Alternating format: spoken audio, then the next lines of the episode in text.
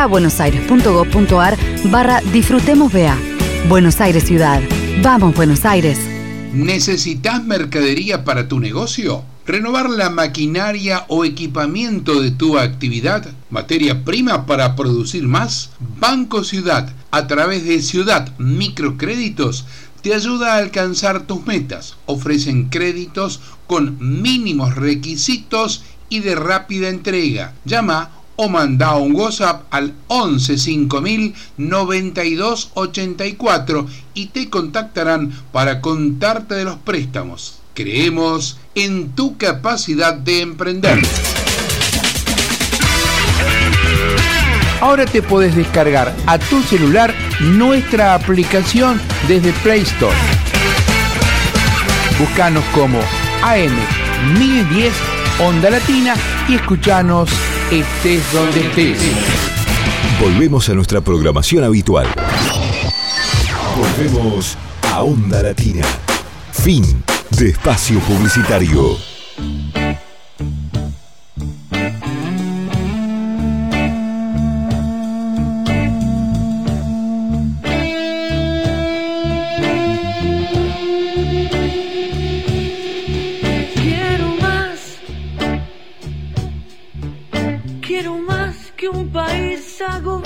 Que no puede salir a vivir. Que se agarra la cabeza y se asusta y solo piensa en huir. Sobrevivir. Quiero más. En esta vida, en este idioma, en esta parte del planeta en que vine a nacer. No soy mejor ni soy peor que los demás, solo lucho por dejar de correr hacia atrás. Quiero más que este andar miserable a un centímetro del suelo por no poder subir y usar una lamparita por la cuenta de la luz y morirnos por brillar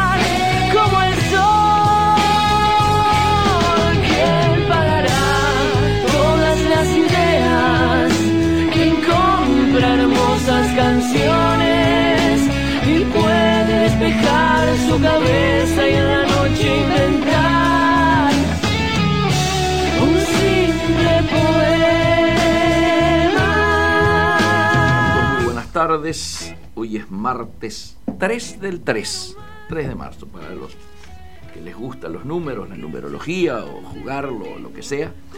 Es 3 del 3, obviamente del 2020, como todos los martes desde hace 10 años.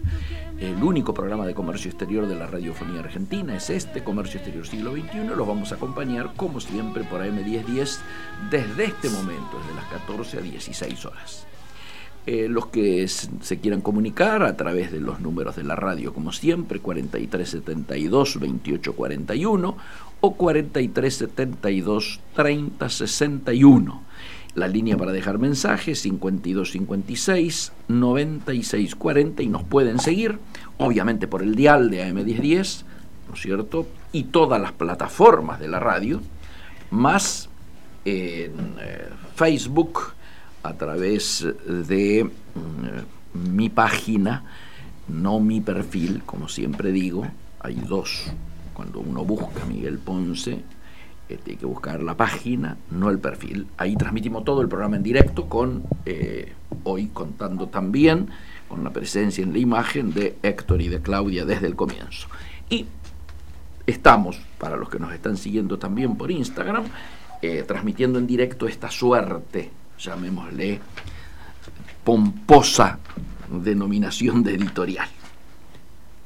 Y es un día, diríamos, con muchas novedades. De hecho, si uno mira la temática internacional, que por supuesto siempre está ligada al comercio exterior, pero la temática in- internacional en general, hoy es llamado el supermartes, ¿eh? para, para empezar nomás, ¿no? ¿Por qué? Porque, bueno, se vota en los Estados Unidos en las internas del Partido Demócrata, eh, y básicamente en muchos estados, no la mayoría, pero sí eh, es el, posiblemente el día más importante de ese proceso interno, porque eh, al jugarse tantos delegados, ¿no cierto?, a las famosas CACUS, termina generando una tendencia.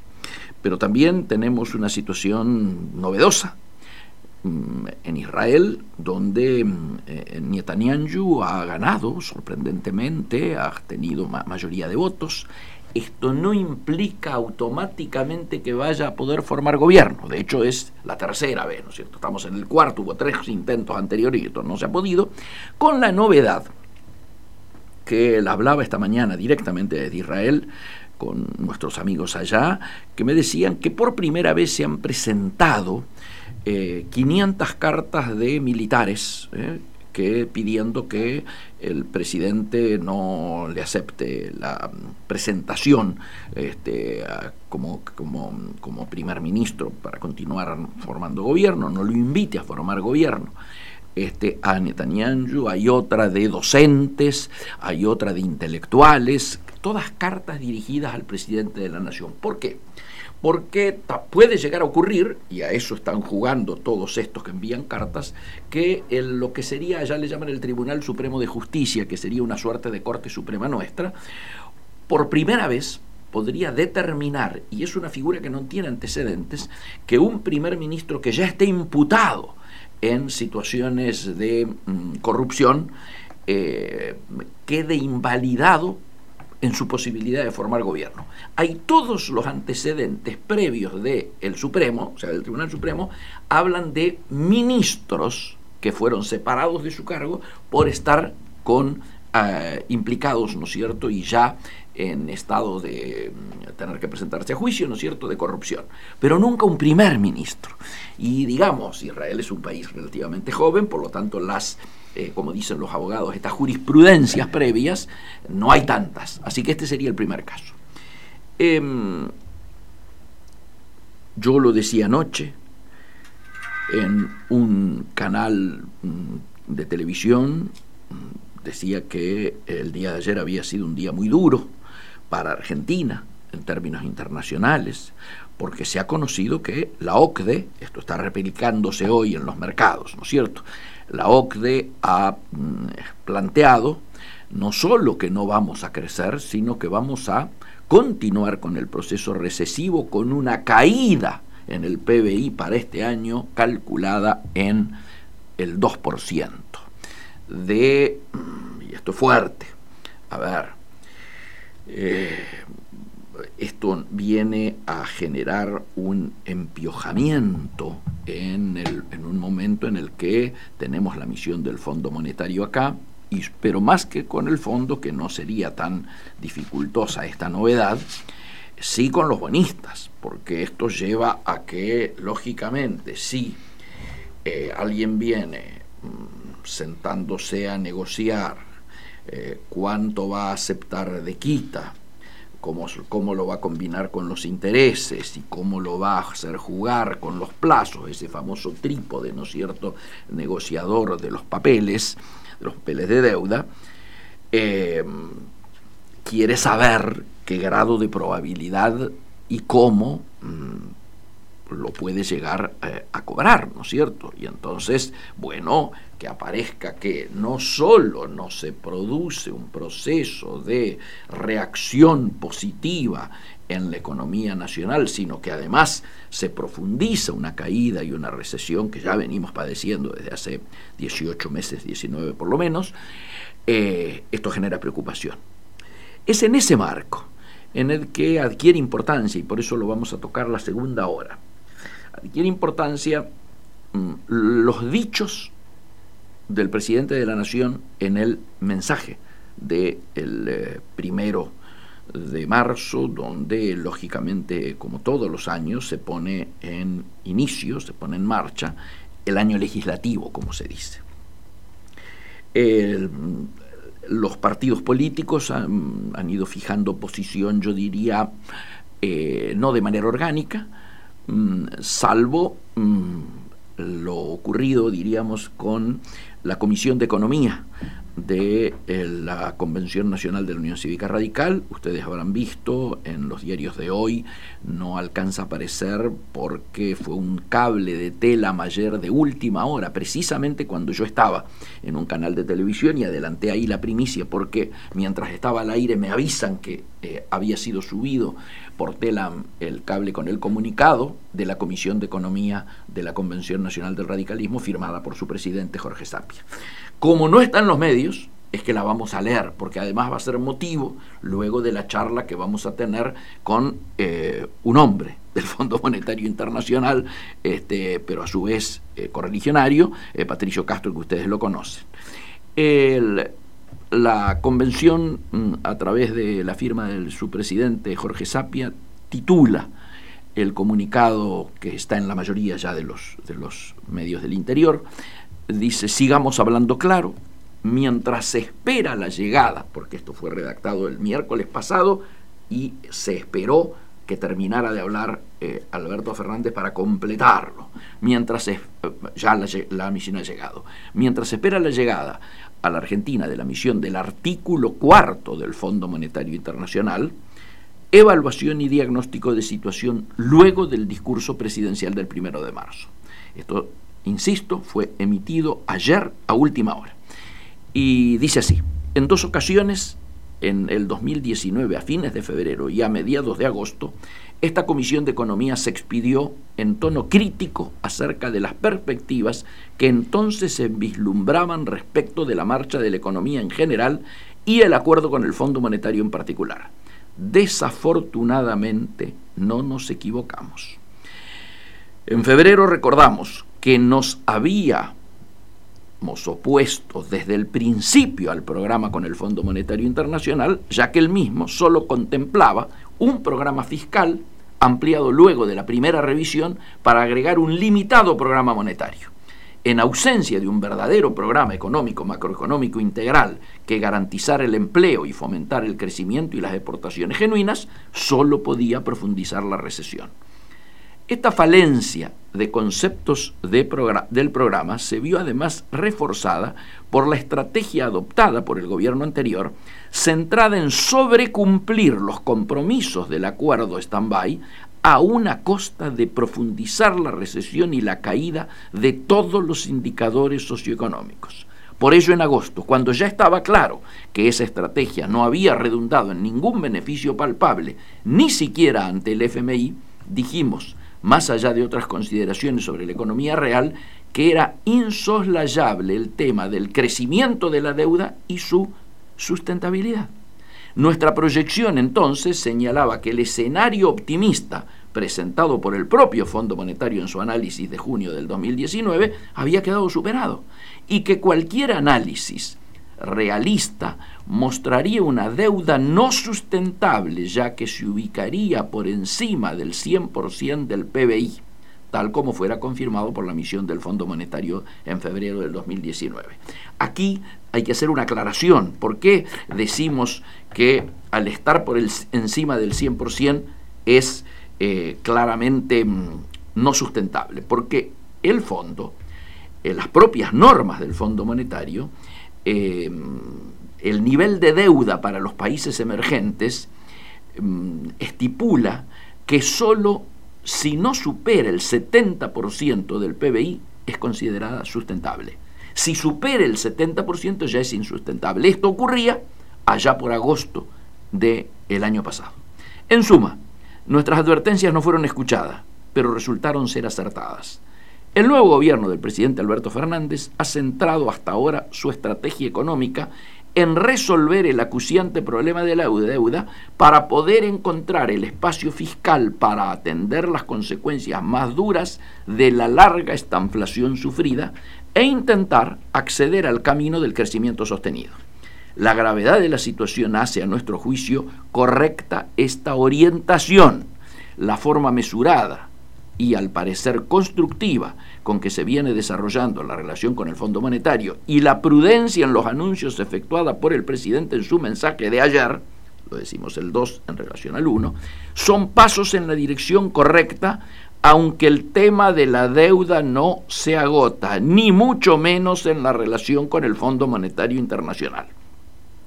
Y es en este contexto en el que los plazos que se mencionan para la resolución de las negociaciones con los tenedores de bonos resultan preocupantes. A nuestro entender, es imprescindible solucionar el problema de la deuda externa para poder avanzar en un programa de desarrollo productivo. Pero la negociación debe contemplar los tiempos de discusión necesarios para lograr el mejor acuerdo que salvaguarde los intereses de nuestro país y no debiera realizarse bajo el paraguas facilista del apresuramiento, o sea, atarse al tema del 31 de marzo. Por otra parte, la carga fiscal ya no puede seguir castigando a quienes ahorran, a quienes invierten y a los jubilados, que realizaron sus aportes durante toda una vida. Esperamos un proceso de sinceramiento fiscal, un plan para hacer más eficiente el gasto público y una firme vocación de transferir recursos a la educación y al trabajo, aquellos entre los sectores más desposeídos que han sido las víctimas más notorias del fracaso del ajuste. Es en este aspecto en los que nos parecen insuficientes los anuncios del discurso presidencial. En conclusión, la gravedad de la situación económica es tal que hace necesaria, mientras se avanza con firmeza pero sin atropellamientos en las negociaciones con los tenedores de bonos de la deuda, en línea con las observaciones dejadas por la reciente emisión del Fondo Monetario, reiterar la convocatoria a un amplio acuerdo político, económico y social que permita garantizar el sustento indispensable para el programa macroeconómico que el gobierno ejecutará una vez encaminado el problema de la deuda externa. Ciudad Autónoma de Buenos Aires, 2 de marzo del 2020, firma el doctor Jorge Sapia, presidente de la Honorable Convención Nacional. Nos parece muy importante subrayar esto porque hubo, yo diría, alguna suerte de facilismo en la forma en que se analizó el discurso presidencial. Ustedes habrán escuchado, de hecho me tocó a mí estar sentado en un programa de, un canal de altísimo rating este, y, eh, que llega a los sectores más populares, toda la hora y 20 minutos que habló el presidente mirándolo en directo desde allí y luego tres horas más de debate donde se imaginarán ustedes, entre los que estábamos en el estudio, más los que estaban saliendo de el, em, del evento ocurrido en el Congreso, todos opinando sobre el, este, sobre el eh, discurso presidencial, hubo como mm, cada uno ponía el acento en distintos aspectos. Algunos ponían el acento en que dos veces fue nombrado Alfonsín y una vez Perón entonces que en realidad, esto lo decía este, Guillermo Moreno enojado, fue un discurso más para dejar contento a los radicales que a los peronistas. Otros centraron el, acento en, eh, bueno, pasamos del gobierno de los CIOs al gobierno de los científicos. ¿Cómo? El peronismo necesita actores con doctrina y no científicos. Bueno, este tipo de cosas este, en las que me parece hubo una suerte de regodeo o de entretenimiento en el análisis. Creo que lo más importante, y tal vez es una deformación profesional por el tema de la economía, a mi juicio es justamente no haber dado más elementos en términos de hacia dónde se apunte económicamente después, cómo van a ser estos, eh, estos lineamientos que se habían prometido en la campaña para poner en marcha lo antes posible los motores de la economía. Se tocó, se soslayó el tema de el tema retenciones, es decir, el tema del campo. Se anunció sí que va a haber una ley vinculada al tema energético, mm, fundamentalmente hidrocarburífero y de la minería, y se habló también de los temas de energía renovable y de la ley de defensa, diríamos, o de desarrollo de mm, los servicios eh, de inteligencia, ¿no es cierto? Eh, me, refiero en términos productivos, ¿no? a la, producción de la ley de conocimiento. Eh, pero faltaron algunas líneas vinculadas al tema económico. Yo creo que mm, los que analizan este tema y a su vez eh, en la palabra coronavirus que no haya estado presente cuando el impacto ya se está notando tanto en la economía argentina. De hecho, si, abremos, si abrimos el programa diciendo que vamos a tener una caída del 2%, este 2% de la OCDE está vinculado precisamente al análisis de que, del impacto eh, en toda la economía global. Cuando habla del tema Argentina es porque habla de todos los continentes, cómo, va cómo está siendo el impacto, y dentro de ellos, en América Latina habla de la economía de México, de la economía de Brasil, en ninguna de las dos por debajo, por caída, sino en descenso de crecimiento, pero la única que aparece con caída es la economía de Argentina.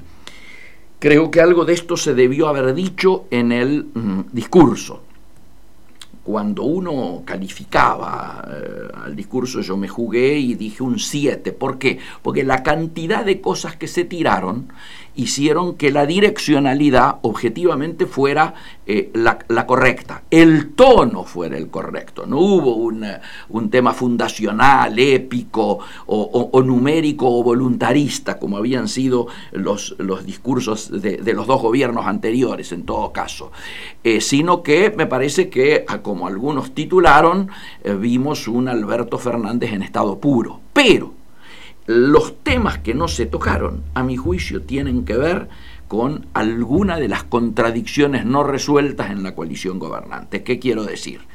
El tema de política internacional prácticamente no fue tocado.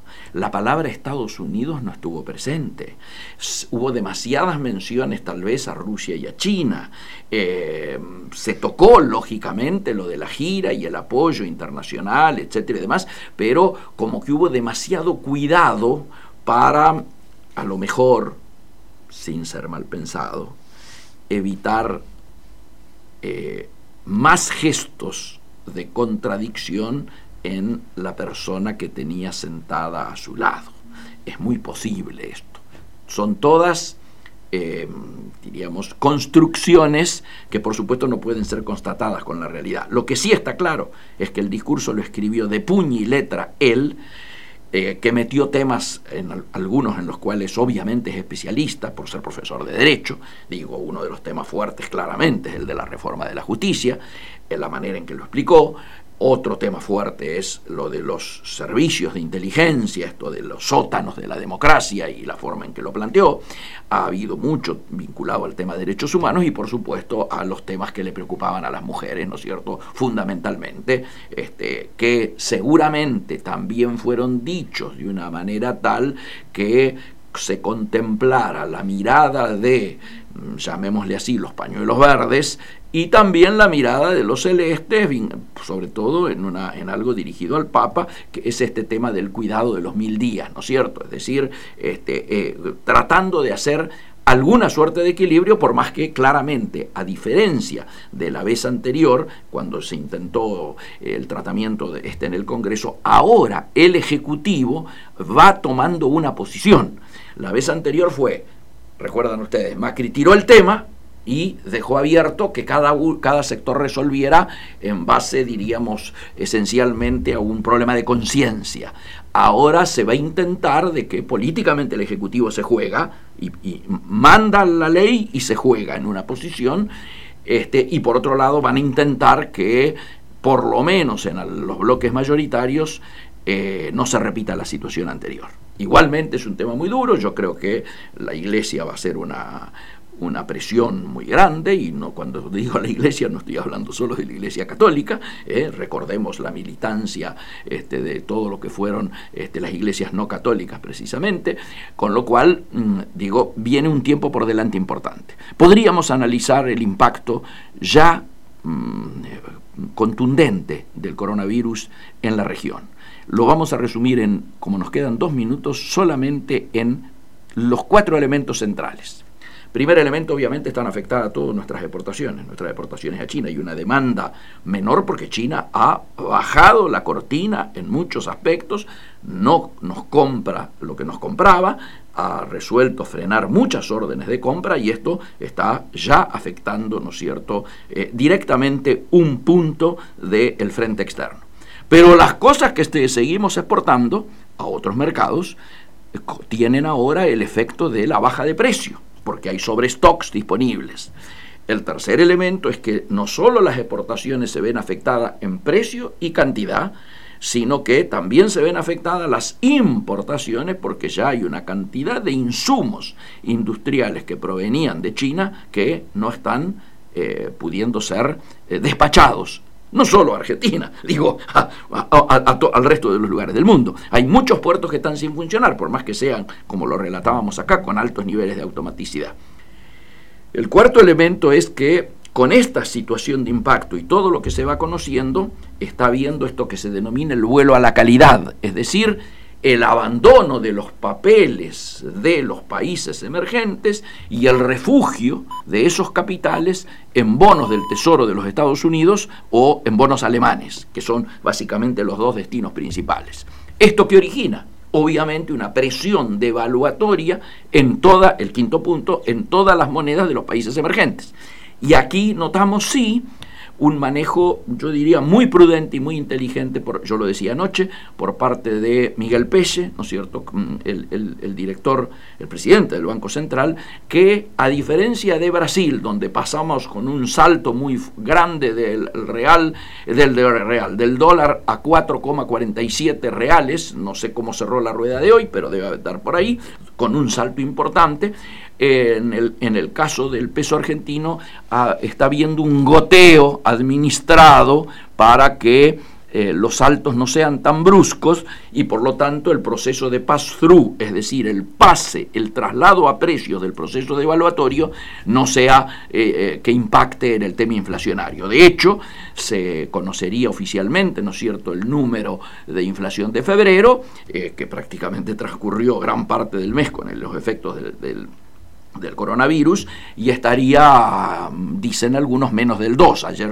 Orlando Ferrer lo dio a conocer en el 1.9, hay otros que dicen que está por arriba del 2, pero digo menor que la inflación pasada. Hecho que si se hubiese manejado o si hubiese dejado que el dólar no estuviera anclado, eh, lógicamente el tema hubiera sido distinto. Ustedes saben lo que el impacto que tiene en precios la situación de devaluación. Eh, exactamente nos hemos excedido un minuto, damos por eh, concluido el, esta suerte de editorial y seguramente vamos a ampliar estos temas en dos momentos. El primer momento luego de las tres, cuando hablemos con Patricio Castro, todos ustedes ya saben que vamos a tener esa comunicación del Fondo Monetario Internacional para ver cómo está impactando esto, todo esto que hemos tocado en la negociación, eh, ya que la misión la tenemos aquí en la Argentina en, en estos momentos precisamente, y lo vamos a tocar, si nos queda tiempo, luego en el café este, al final del programa, ¿no, Héctor? Muy bien. Nos vamos ya a un pequeño temita musical previsto y a una grabación que tenemos de una nota con el amigo Héctor Zavala. Hacemos muy pequeño cortina musical y comenzamos.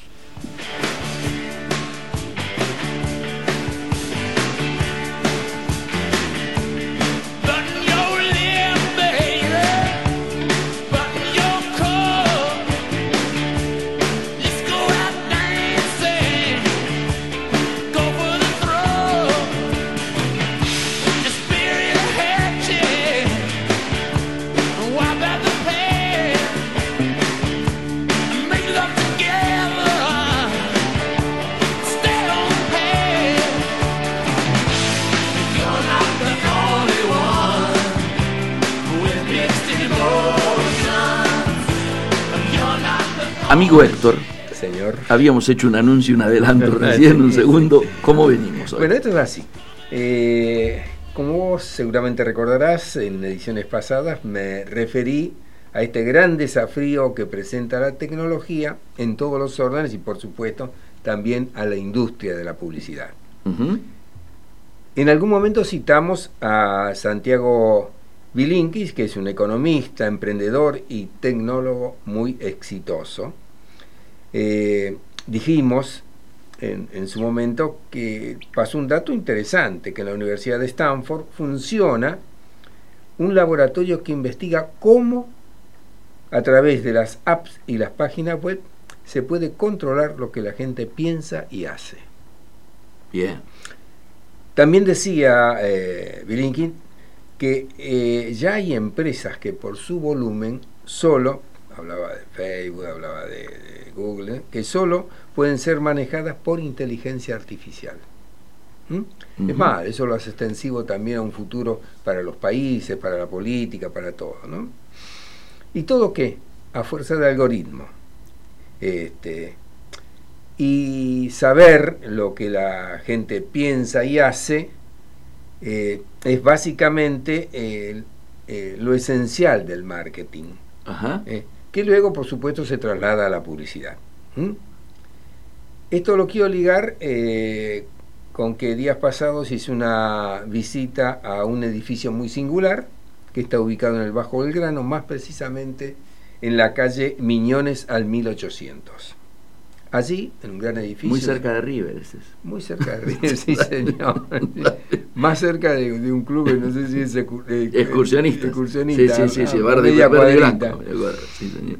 Bueno, ese gran edificio, fíjate que es un frente que por lo menos yo calculo que tiene cerca de 20 metros y la profundidad debe ser cerca de más de 40 metros, cerca de 50, varias dos plantas funciona exclusivamente un grupo de, de comunicación. Mira la importancia que tiene. También una galería de arte.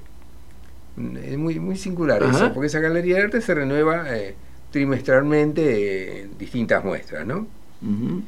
Y ese, eh, ese grupo está liderado por Máximo Reynuso eh, y, está integrado por Interbrand, que es una firma internacional con presencia en muchísimos países, que se especializa en desarrollo de marcas, RAP, que está este, especializada en, relación, en relacionamiento, Feedback PR, prensa, Reket en cuanto a lo referido a performance, o sea, eficacia, Kendar en fundraising, que son las cosas que hacen las campañas de bien público, la recaudación de fondos, etc. Y BAM, BAM, que es una empresa que tiene presencia en Chile y Colombia también, que eh, se ocupa de organizar eventos. Mira vos qué, complejito interesante. ¿no? Muy bueno. Eh, te cuento además como curiosidad que ese edificio originalmente fue construido por la legendaria agencia Agulli Bachetti. No. Sí. Yo estuve allí. Que tenía una particularidad. No tenía una oficina cada uno, tenían una sola oficina para los dos, muy particular. Y tenían un gran escritorio para los dos, no dos escritorios funcionaba así y funcionaba bien. Eh, bueno, cuando se devolvió, se disolvió a Gucci Bachetti, esto fue comprado por el grupo de comunicación que lidera Máximo Reynuso, ¿no? que es sin duda un referente de la publicidad en la región. Para ubicarnos, ¿quién es Máximo Reynuso? Solo voy a decir que es graduado en comercialización en la UADE. Tiene un SMP en el Babson College, que es una institución de educación superior privada de Estados Unidos, ubicada en Massachusetts, que está considerada como una de las escuelas de emprendimiento mejor ranqueadas del mundo. Así que la, su formación de emprendedor lo tiene muy clarito. Sí, sí, claro. En 1982 puso en funcionamiento su propia agencia, Reynoso Publicidad. En el 93 se asoció con DDB, agencia número uno de los Estados Unidos, miembro de, de, un holding, uno de los holdings más grandes del mundo, que es Omnicom. En el año 2000 vendió su agencia al mismo grupo, convirtiéndose al mismo tiempo en presidente de RAP Argentina, empresa de comunicaciones integradas. Reynuso fue presidente de la Asociación de Marketing Directo e Interactivo de la Argentina. Participa como jurado en varios festivales internacionales y como orador en seminarios sobre comunicación y branding. Es además coautor del libro Landmark, la nueva economía de las marcas latinas. Allí, en Miñones al 1800, como ya sabes, tuve oportunidad de entrevistarlo y de conocer su opinión respecto del futuro de la publicidad y que ahora con la ayuda de Aníbal en los controles voy a compartir. Y bien, hecha ya la presentación de Máximo Reynuso, vamos a la pregunta. Una pregunta que a mí me interesa mucho y que está en el ánimo de la gente que está preocupada por el futuro de la publicidad y de las agencias de publicidad. Y esto tiene que ver con eso que estuvimos hablando eh, respecto de la, este, los algoritmos, la tecnología, el avance, los cambios permanentes desde que arrancó la publicidad hasta el día de hoy. Entonces, eh, la pregunta para Máximo es, en un mundo regido por algoritmos, ¿cuál es el futuro de la publicidad y de los publicitarios? Bueno, hola Héctor, ¿cómo estás? Bien. Eh, bueno, una pregunta importante, eh, porque yo creo que hay muchas eh, cosas dichas respecto de, de la muerte de, de- muchas industrias que creo que, que no van a pasar, sí creo que se van a transformar, como se han transformado muchos negocios, la publicidad también se tiene que transformar, y yo creo que la, la publicidad va a seguir existiendo porque es eh, el medio y, y es la función que tienen las marcas para darse a conocer eh, y las empresas necesitan darse a conocer. Con lo cual ese darse a conocer y esa generación de, de contacto entre una marca y un consumidor tiene que estar hecha a través de un- una expresión y esa expresión es una idea, es un contenido eh, y esa idea y ese contenido creo que va a ser siendo la propiedad de las agencias, con lo cual las agencias vamos a seguir haciendo eso porque ningún algoritmo ni ninguna máquina creo que va a poder suplantar la idea creativa, este concepto que nosotros desarrollamos, esa, ese entendimiento del consumidor que nos permite poder generar una idea, una manifestación creativa que genere en el otro un deseo, eh, una, eh, un enamoramiento o una visión positiva de reputación de una marca. Y eso es lo que hacemos nosotros. Y eso creo que ninguna máquina, eh, ni ningún algoritmo, ni ningún sistema de interpretación creo que lo va a poder hacer. La pregunta que a mí siempre me preocupó y no le encontré respuesta es, antes de sacar un producto a la venta, eh, las empresas, las agencias, todo el mundo chequean mucho cada cosa, los avisos, la campaña, hacen este, focus group y demás. Y sin embargo, un alto porcentaje, se habla del 80, el 90% de los, nuevos, de los nuevos productos, al cabo de cinco años fracasaron. ¿Eso tiene alguna explicación? Sí, yo creo que tienen la explicación de, de un cambio de lógica en la conceptualización de, de las marcas y sobre todo en lo que es productos y servicios. Esto quiere decir que las empresas están acostumbradas a, a desarrollar sus productos o servicios en función de su capacidad instalada que tienen, industrial, o por lo cual fueron concebidas. Y dejan de lado al consumidor. Y hoy en día tenemos que estar muy atentos a los cambios que ocurren en la sociedad y cómo repercuten en los hábitos de consumo. Con lo cual, esa lógica con la que fue creado un producto o servicio hace cinco años atrás, hoy probablemente eh, sea otra. ¿Por qué? Porque el consumidor ca- cambió. Esto lo estamos viendo mucho hoy con todo lo que tiene que ver con perspectiva de género. Eh. Hasta hace cinco años atrás la sociedad no se expresaba sobre eso. Y hoy se expresa, tiene una voz activa respecto a la perspectiva de género.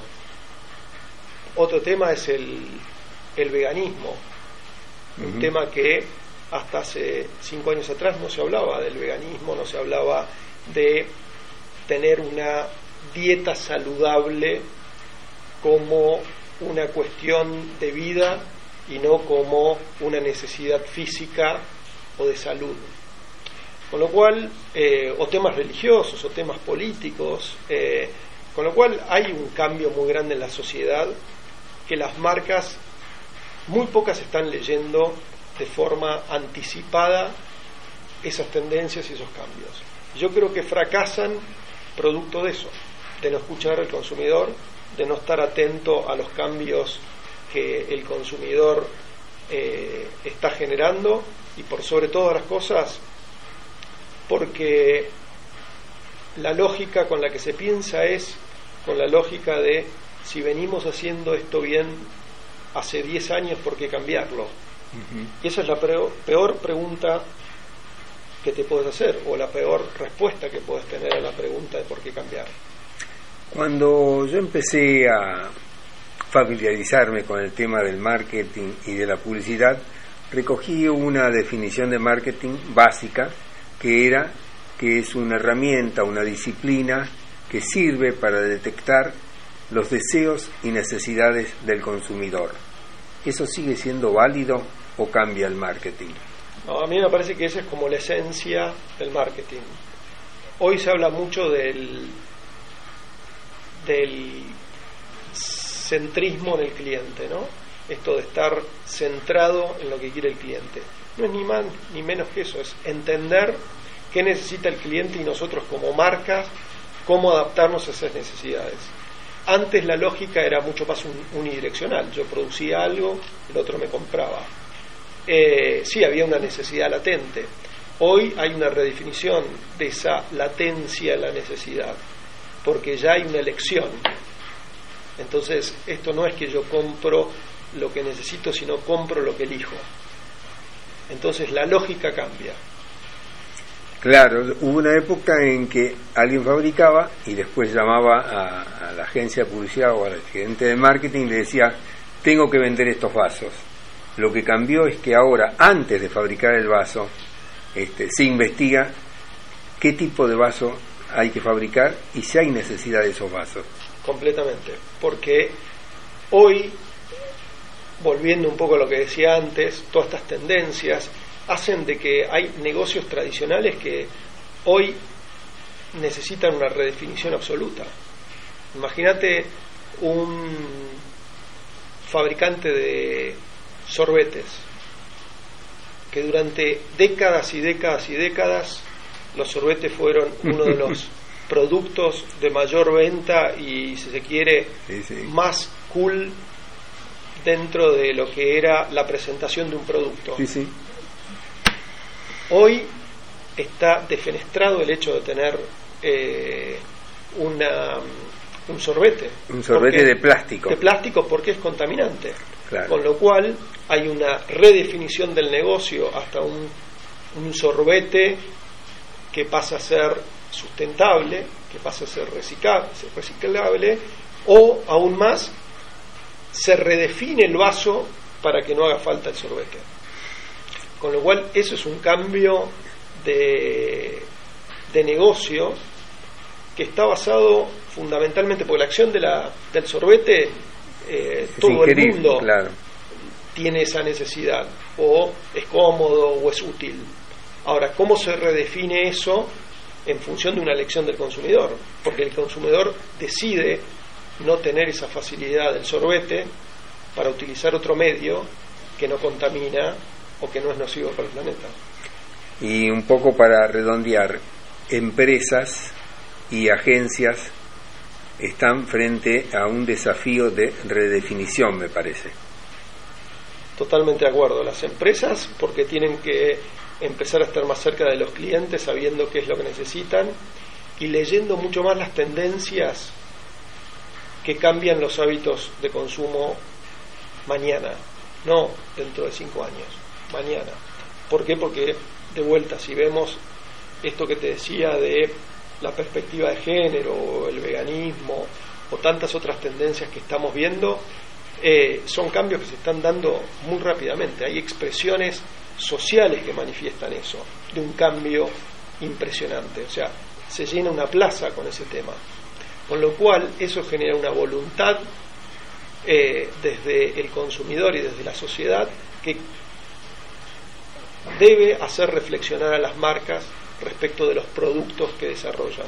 Y también desde nuestra posición de comunicadores, es también reflexionar sobre nuestro rol como responsables en la modelización de las sociedades en cuanto a las comunicaciones que nosotros desarrollamos. O sea, qué impacto tienen. ¿Y qué función cumplen? y qué función cumplen, claramente. Bueno, me parece un excelente cierre para la nota, así que muchas gracias, Máximo. Gracias. Gracias a vos, Héctor. Eh, amigos, excelente nota, Héctor, la verdad muy, muy interesante. Y antes de pasar a Claudia, tenemos que transmitir lamentablemente algo que esperábamos que no hubiéramos tenido que transmitirlo hoy. Este, está vinculado a, a mi editorial inclusive, sin saberlo. Acaba de subirse en Infobae, confirmaron el primer caso de coronavirus en la Argentina. Se trata de un paciente que está internado en una clínica de la ciudad de Buenos Aires.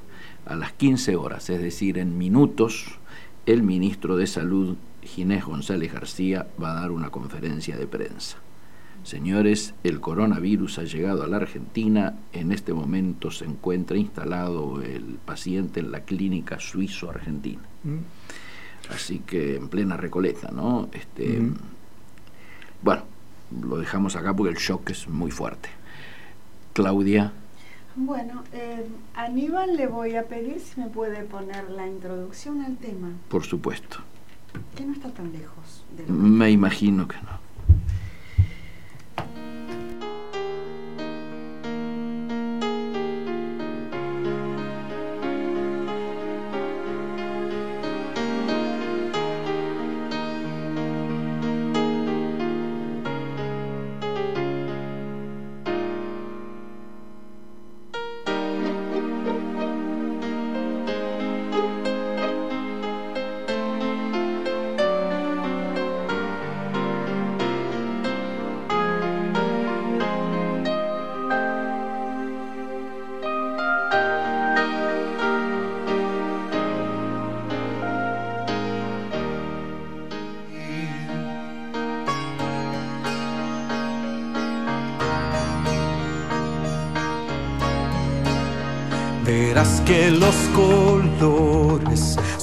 Mucho más brillantes. Verás con otros ojos la magia en todas partes. Arriba y adelante se ven los horizontes. Si el sol también renace, renacerán los hombres, cambiar el mundo.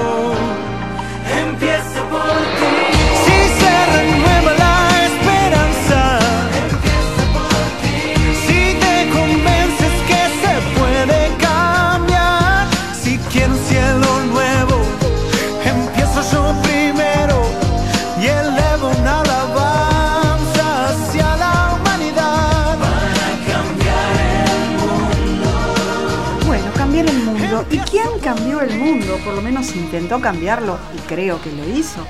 Fue Sabine. Estamos hablando de que hoy, un día 3 de marzo de 1993, falleció en Washington, D.C. Albert Bruce Sabin, médico virólogo que había nacido en Bialystok, Polonia, el 26 de agosto de 1906, aunque se nacionalizó, se nacionalizó estadounidense, porque Sabin era de origen judío. Se llamaba Albert Saperstein. Y con el fin de escapar de los problemas derivados de la Revolución de Octubre de 1917, que eran comunistas, y luego por el antisemitismo, entonces se fue con la familia a vivir a Estados Unidos en 1921. En 1931 en Estados Unidos Sabino obtuvo el grado de médico por la New York University y luego llegó al Hospital Infantil de Cincinnati en 1939 donde vio los terribles casos de niños atacados por la poliomielitis. Durante la Segunda Guerra Mundial, entre el 1943 y 46, estuvo trabajando para el Comité de Investigación de Enfermedades Epidémicas con misiones especiales en Oriente Medio, África, Sicilia, Okinawa y Filipinas. ¿Y saben qué? Aisló el virus que causa el dengue, ya en esa época que se transmite por picaduras de mosquito y que en esos momentos azotaba gravemente en la zona tropical de África y de forma no tan grave en la zona tropical del Pacífico Sur. Y que ahora, además en la Argentina, es motivo de gran preocupación de todos los países de la región, Sí, que está muy vigente el dengue. Pero fíjense que en 1943 ya lo estaba aislando.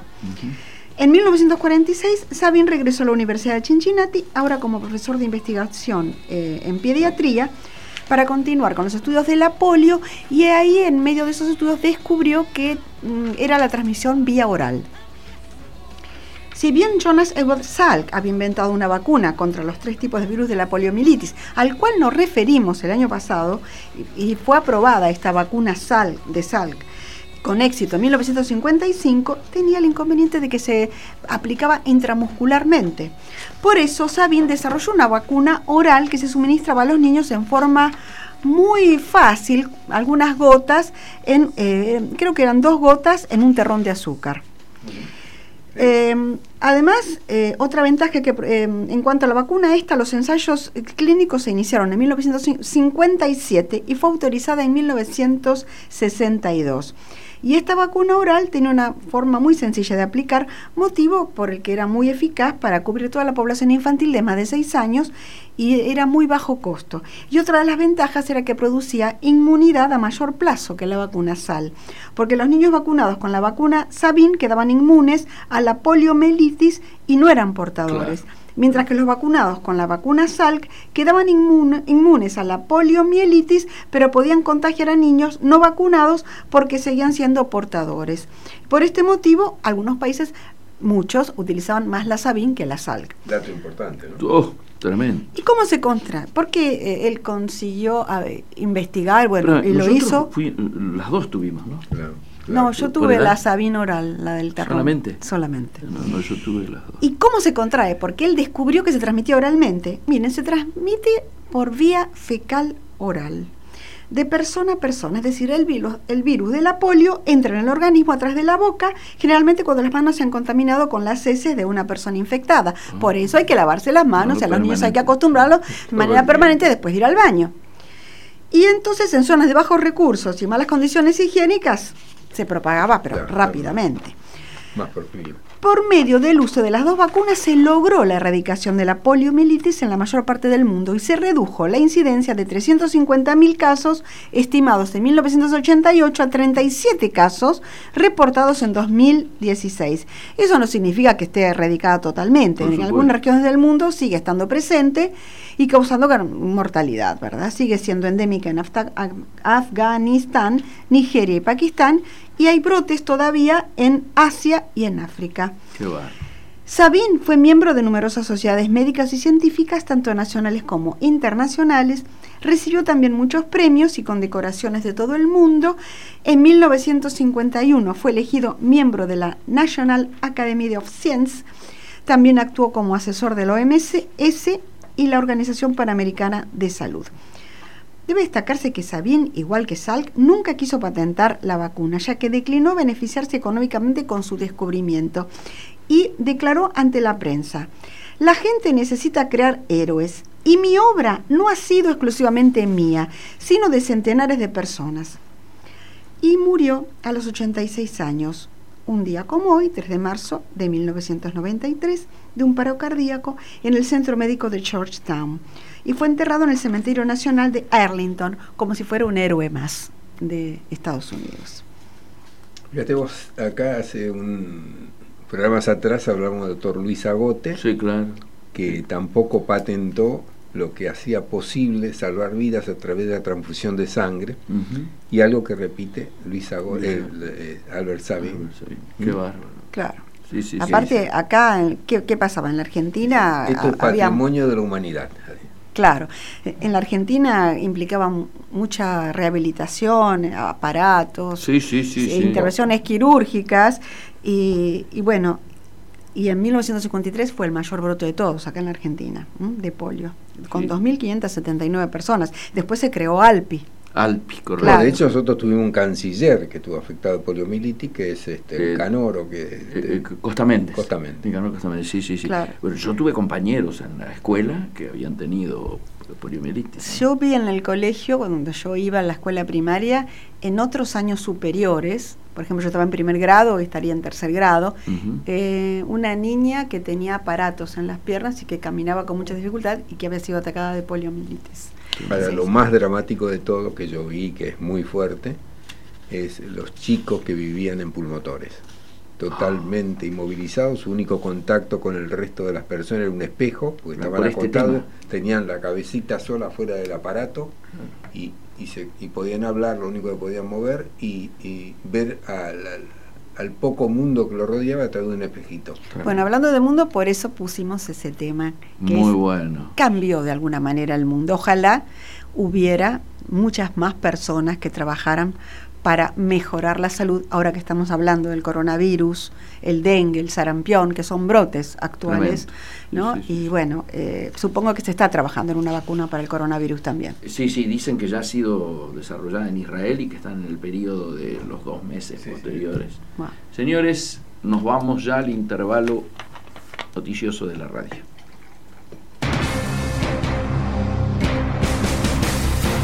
Desde la ciudad autónoma de Buenos Aires transmite AM 1010 Onda Latina. Sonido e imagen hacia los cuatro puntos cardinales del planeta Tierra.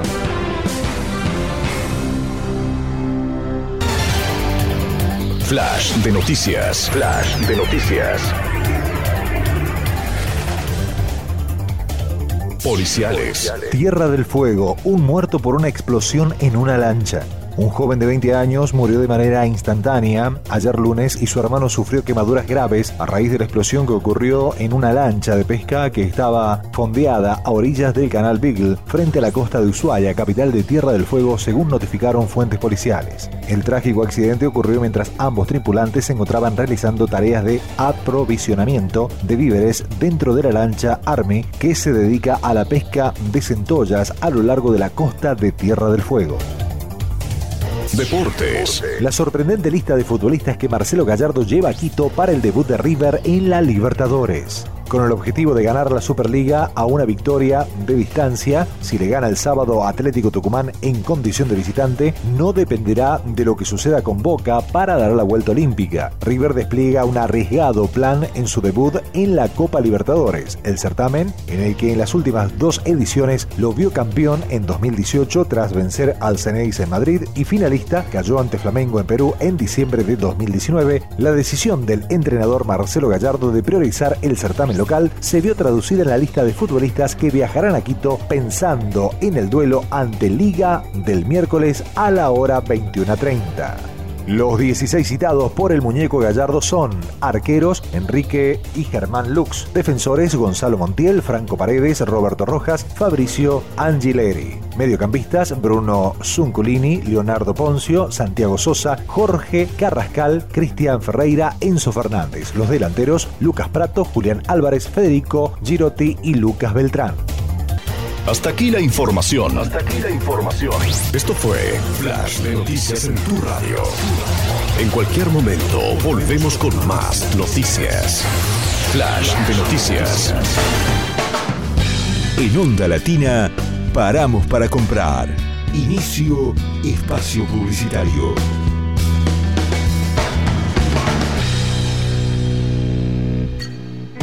Disfrutemos el verano en la ciudad. Espectáculos, deportes, música, talleres, juegos infantiles, actividades en plazas y mucho más. Para saber todo lo que podés hacer estas vacaciones en la ciudad, entra a buenosaires.gov.ar barra Disfrutemos BA. Buenos Aires Ciudad. Vamos, Buenos Aires.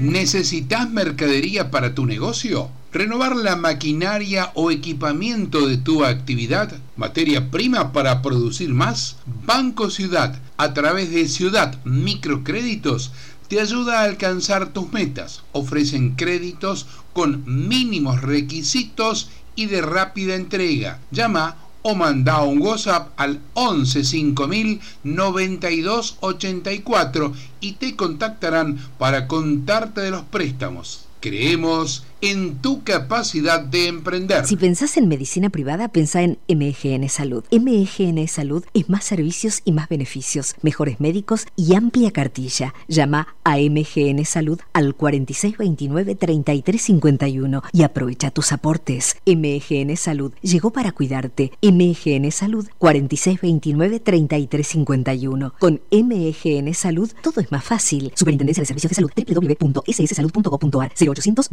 0800-222-72583. RENEM número 117924. Si querés hacer tu programa de radio, comunícate con nosotros al 4372 2841, 4372 3061 o al 1541 99 5346. Y sé parte de AM 1010, Onda Latina. Es muy fácil llegar a la Defensoría. Hacé tu reclamo. Si te discriminan. Si te liquidan mal los impuestos o te sobrefacturan. Si te limitan el acceso a medicamentos o a tratamientos médicos. Si una fuerza policial te detiene o requisa injustamente. Si ves que los espacios verdes están deteriorados. O si en definitiva el Estado o los privados no respetan tus derechos, tenés quien te defienda. Defensoría del Pueblo de la Ciudad Autónoma de Buenos Aires. Ahora te podés descargar a tu celular nuestra aplicación desde Play Store. Búscanos como AM1010 Onda Latina y escuchanos estés donde estés.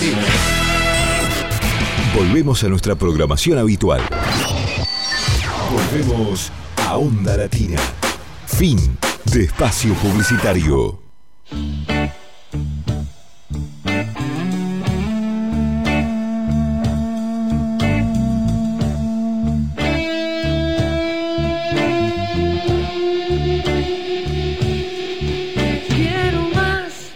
Amigos, empezamos nuestra segunda hora de Comercio Exterior Siglo XXI y como lo teníamos anunciado, mm, la idea era poder hablar con Patricio Castro exclusivamente de esta temática del el endeudamiento. La misión del fondo está en la Argentina y para su conocimiento hemos leído el mm, eh, comunicado que la Unión Cívica Radical diera a conocer a última hora del día de ayer. Eh, Patricio, tenemos que decirte además que acá estamos choqueados porque se ha conocido hace minutos el primer caso de coronavirus en Argentina, en Buenos Aires y en Recoleta más específicamente, ¿no es cierto?, donde está la clínica. Así que bueno, esto cambia un poco todo el panorama, ¿no es cierto? Pero vayamos a los temas nuestros porque obviamente la vida sigue, las negociaciones siguen, la misión sigue cumpliendo su rol en Argentina y me gustaría una mirada tuya al respecto. Hola, bueno, gracias Miguel, buenas tardes a la audiencia. Sí, eh, bueno, de hecho la misión está aquí, pese a que el fin de semana el fondo ya había impuesto una suspensión a todos los viajes de los funcionarios. Eh, perdón, esta, esta, suspensión eh, ¿qué antigüedad tiene? Digo para ver... el fin de semana. Yo ah. recibí la notificación el sábado. O sea, cuando la, eh, o sea, eh, esto es una excepción a esa medida. Bueno, digamos, la misión ya seguramente tenía los pasajes hechos. Claro. Ay, se cortó.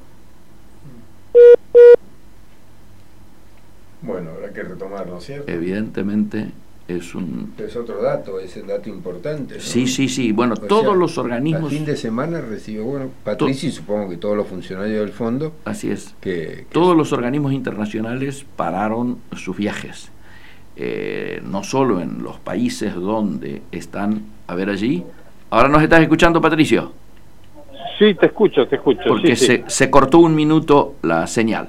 No, hay, hay un poco de eco, la señal este, no, no es lo ideal. No es lo ideal. Eh, no, decía eso. Eh, eh, lo que quiere decir que, bueno, la, la, conducción de la misión decidió que era, digamos, había que seguir adelante y esto realmente era cosa de poco riesgo. Claro, también, cuando decidieron eso no se había hecho el anuncio que se acaba de hacer hace minutos, ¿no? Así es, hace minutos. Un caso local. Un caso local que vos lo situás en Recoleta, pero me imagino que es el caso sospechoso de Caballito de hace unos días, que era alguien que había venido de Italia.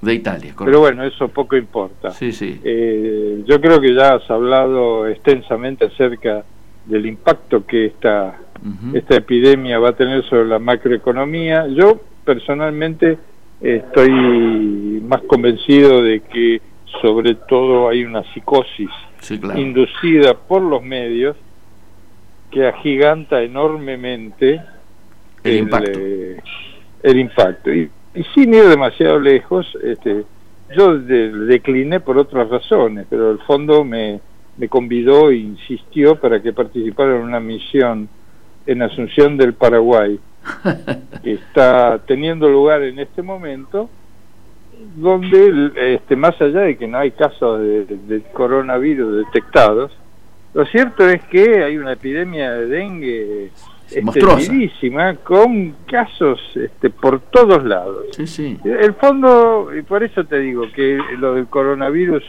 tiene un componente de psicosis eh, únicamente vinculada con ese tema que uno no ve en otros en otros temas. Yo yo dije, eh, no, no fue por esa la razón por la que decliné, fue por otras razones, pero dije, no, este, ustedes se dan cuenta de la epidemia de dengue que hay en Asunción. Claro. Digo, para los que inviten Ahí, bueno, no, pero es que eso este, no, no, no, no se ha comprobado que sea tan grave. Bueno, ok. De, esto de nuevo implica los filtros que se aplican a la información que recibe la gente son múltiples, son variados, son diseñados por distintos filtradores y el resultado varía de acuerdo a eso, ¿no? Total acuerdo. Eh, Patricio, Bien. contale, Bueno. contale a la gente qué implica esta misión del artículo 4. Bueno, eso, cumplir con el artículo cuarto. En realidad, este, el artículo cuarto del fondo estipula que todos los miembros deben someter regularmente eh, sus economías a revisión del fondo para comprobar el cumplimiento de los otros artículos de, de, de- constitución del fondo. Ciclos que típicamente son entre 12 y 18 meses, algunos países eligen ciclos bianuales, en general la, eh, una gran, un gran porcentaje es anual, algunos lo hacen cada 18 meses, a veces se sincroniza con, este, con los años fiscales, con el calendario legislativo, pero es una revisión de rutina. mm, a los que a- e- esto siempre ha sido una cosa que en el caso de la Argentina se tomaba como un principio de, de- de violación de la soberanía el recibir una misión de artículo cuarto. Cada vez que me preguntaban eso decía, pero escúcheme, Estados Unidos hace su artículo cuarto todos los años. Claro, es decir, es, es, obli- es obligación de los países miembros, ¿no? Es obligación de los países. También es cierto, y esto eh, sí que cuando eh, se- Estados Unidos hace el artículo cuarto, normalmente la, la relevancia y trascendencia que le dan las recomendaciones del fondo es mínima, o nula, o qué sé yo. Sí, sí, sí. sí. Eh, pero lo hace, ciertamente, no sale en ningún diario. En ningún diario, nadie. Eh, yo la otra vez creo que te comenté en el programa, pero este, sigue siendo una cosa insólita cuando eh, en, en Estados Unidos o, o en Francia o en Alemania la revisión del artículo cuarto no es noticia nada, no sale en ningún medio, ni en los especializados de economía, excepto que dicen calendario, este, viene la misión de artículo cuarto, no agendan reuniones con funcionarios de tercer nivel del, del área económica para esa semana, Correcto. o algo así, en un, en un, un house organ de, de- de- de la economía. Te hago una pregunta, eh, Pato, cuando finaliza la misión, ¿hay algún tipo de declaración conjunta o de o declaración o, o dos declaraciones unilaterales o algo por el estilo? Depende de lo que quiera el país, eso lo, lo elige cada lo elige cada país en cada momento. La misión hace hace bueno, obviamente tiene que ser su back to office que después tiene que rendir ante el directorio ejecutivo. A, a veces y seguramente en el caso de Argentina lo va a hacer por la relevancia que tiene la misión, pero Obvio. a veces hace un anuncio o una conferencia de prensa o como quiera llamarse en el país. Seguramente Jerry Rice va a hacer también un resumen de las conclusiones. Y después los países pueden elegir suscribir eh, el, el, anuncio que hace el fondo, o la gacetilla de prensa, como lo quieras llamar, hacer la propia, eh, coincidir en todo.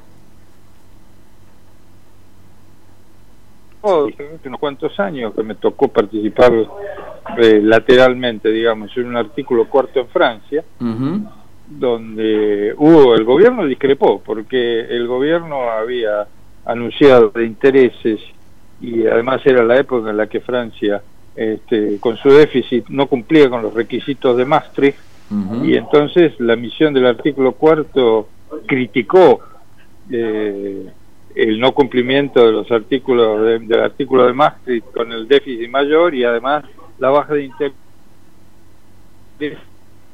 del Banco Central por no sé qué o no sé cuánto y el gobierno francés bastante enojado al estilo francés eh, hizo un comunicado eh, paralelo o opuesto al comunicado que había hecho la misión del fondo. Pero en general eso no es no es frecuente. Correcto. Ahora, no sé, mi experiencia. Sí, sí, sí, sí. Yendo al margen de si hay o no hay este compromiso de hacer alguna declaración conjunta o lo que sea, esto, eh, una vez efectuado, eh, ¿qué, qué, termina originando en términos prácticos? Se supone que Argentina va, va haría dentro de dos semanas, como mucho, porque hablan de la primera o la segunda semana, daría a conocer este, la oferta a los eh, propietarios de los bonistas, de los bonos. ¿Vos eh, entendés que esta misión tiene algo que ver, puede influir en algo en eso o no? Bueno, influye en la propuesta no lo creo. Lo que sí es cierto es que influye en el concepto de que la Argentina está cumpliendo los estatutos del fondo. Tiene un programa suspendido por incumplimiento de algunos metas eh, de, por parte del gobierno anterior, pero el gobierno actual está cumpliendo con los estatutos, se ha sometido sin, este, sin ningún tapujo y sin ningún problema a la revisión del artículo cuarto, por lo tanto está todo en regla. Y sí, a la hora de negociar con los bonistas, estar todo en regla con el fondo o estar offside hace diferencia.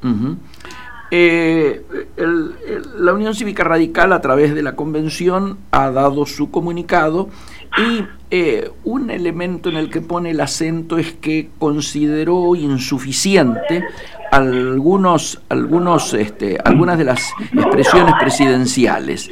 ¿Qué hubiera faltado desde tu lectura para que mm, esto hubiese sido mirado como más completo? ¿Qué tipo de cosas hubieran estado eh, faltando a tu criterio? Bueno, en realidad sí, hay que analizar los anuncios del discurso presidencial, que fue muy moderado, muy ecuánime, si se quiere, querés elegir un adjetivo. Lo que faltó fueron este, anuncios concretos. ¿Y qué me hubiera gustado a mí escuchar? Más allá de que puedo entender que no existe un programa macroeconómico integral como que nos gustaría ver. Este, eh, pero, ¿qué me, qué, mirando en el largo plazo, más allá de la renegociación y todo, y pensando en una eh, en un plan macroeconómico sustentable que garantice el crecimiento sostenido y todo lo que se suele decir. ¿Qué me hubiera gustado ver? Primero, una reforma tributaria integral. Bien. Una reforma tributaria que deje de basar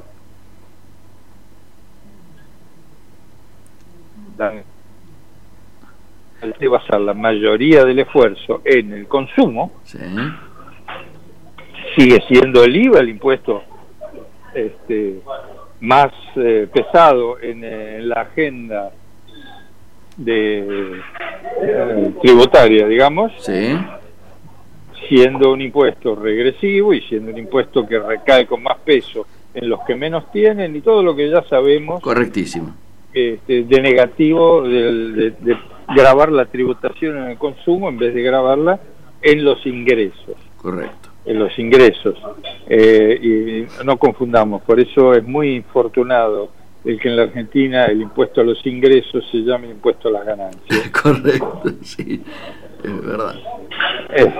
pero eh, e, eso es lo, primero que diría. Sí, sí, sí. Eh, y sobre la base de eso también me gustaría ver en el programa de largo plazo que, insisto, yo creo que el gobierno tiene y que no va a poder poner en juego hasta que ese no se resuelva el tema de la deuda, me gustaría ver un énfasis mayor en mejorar la eficiencia del gasto, porque a mí me preocupó mucho y me sigue preocupando que el ministro de, Hacienda o de Economía y Hacienda, no sé cómo se llama en esta encarnación de los ministerios, Hacienda y Finanzas, Economía y Finanzas, bueno, el ministro a cargo eh, dijera que es inviable una reducción del gasto público en el corto plazo. Sí. Y yo digo, este, no, yo no estoy de acuerdo con que sea inviable una reducción del gasto público en el corto plazo. Yo sostengo que el gasto público argentino es uno de los más ineficientes que uno pueda encontrar. Sí, sí.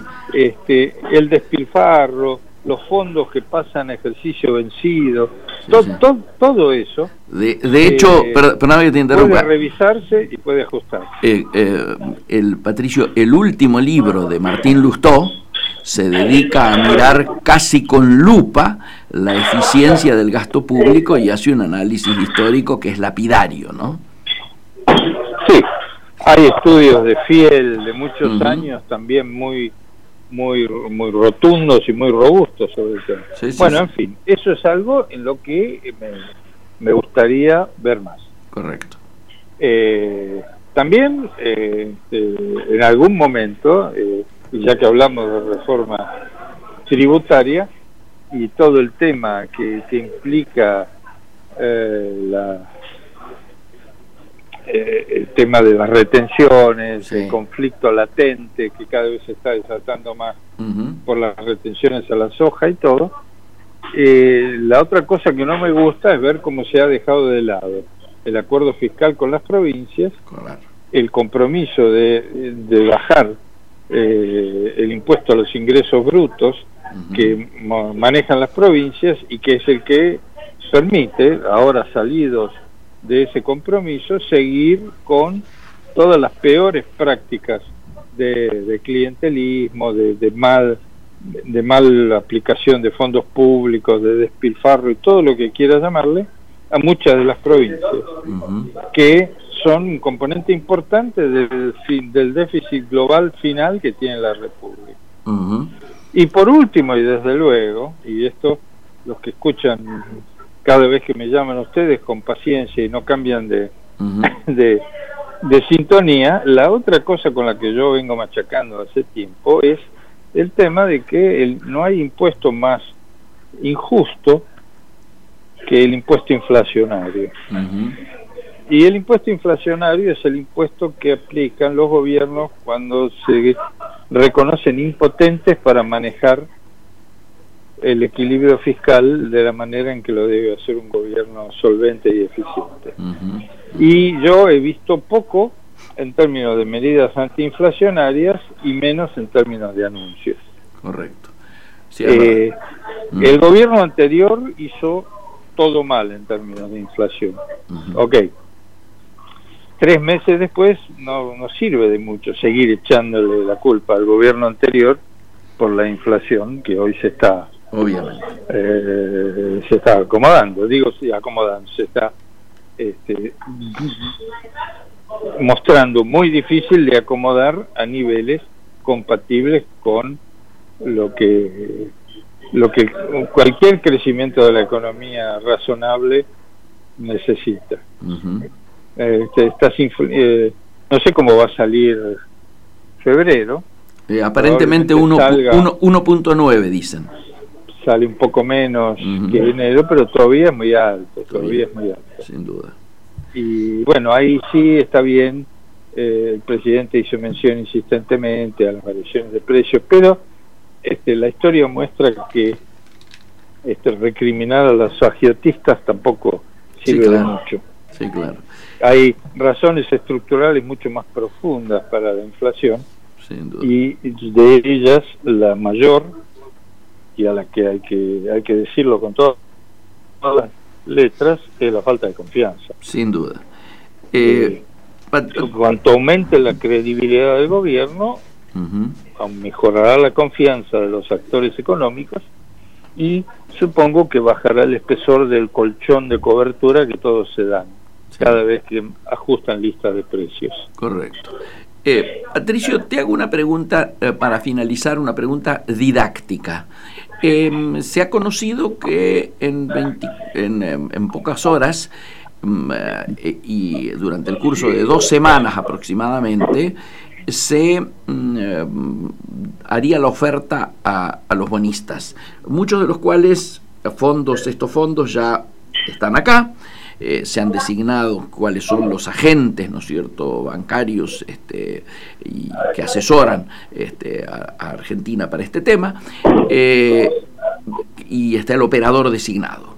Eh, una vez que se hace la oferta, ¿qué tiempo es posible, deseable, probable, o cómo ves que puede llegar a ocurrir, cómo puede transcurrir ese tiempo después que se hace la oferta?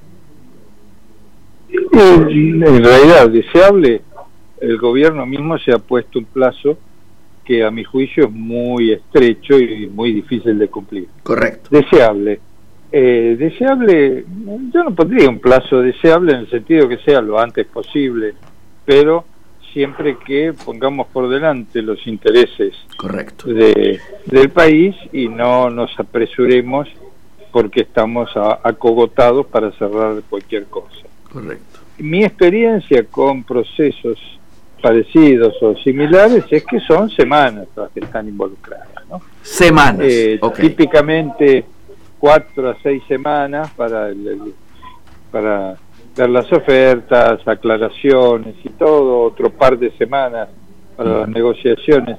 No sé, yo en otros casos que he visto de otros países con renegociaciones de montos mucho menores que que el de la Argentina, he visto, eso ha sido un proceso que ha tomado entre dos y tres meses. Bien. Por eso, por eso digo que a mi juicio este, el objetivo que se ha fijado la Argentina de completarlo en un mes calendario es muy ambicioso y muy difícil de, lograr, pero bueno, eh, lo que tengo que decir por otra parte es que viendo los eh, las, las entidades que se han designado como colocadores de la deuda y, eh, el que se ha colocado como asesor son entidades con mucho conocimiento del mercado, con mucho prestigio y son de la crema, digamos, del mundo financiero. Sí, señor. Este, no es algo que uno imaginaría que haría, por ejemplo,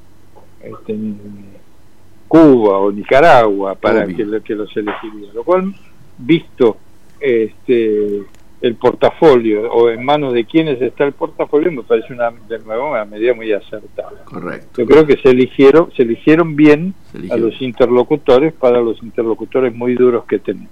Correcto, correcto. Por ese lado, este, lo, yo veo bien lleva tranquilidad, sin duda, sin duda. Eh, Patricio, vamos a seguir monitoreando esto, esto es un tema eh, crucial para el país, ha quedado demostrado en el propio discurso presidencial cuán condicionante es este tema para el resto de las agendas y seguramente te vamos a estar molestando nuevamente. Te agradecemos en el día de hoy eh, la intervención de recién. No, perfecto, al contrario, gracias, gracias por, por seguir llamando y por este, la paciencia de los oyentes será hasta la próxima. Te mando un abrazo, Miguel, un saludo a, la audiencia y seguimos en contacto y ojalá salga bien esta negociación y por otro lado ojalá que este caso de coronavirus sea el único que se encuentre aquí. Sí, señor. Fuerte abrazo. Muy bien. Chao, buenas tardes. Chao, chao. Amigos, lo escuchaban directamente eh, al ingeniero Patricio Castro. Eh, analizando no solo el eh, comunicado de la Comisión de Economía de la Unión Cívica Radical, sino cómo evoluciona el proceso negociador y las posibilidades en términos temporales de resolución de este frente externo tan preocupante. Hacemos una pequeña cortina y volvemos inmediatamente.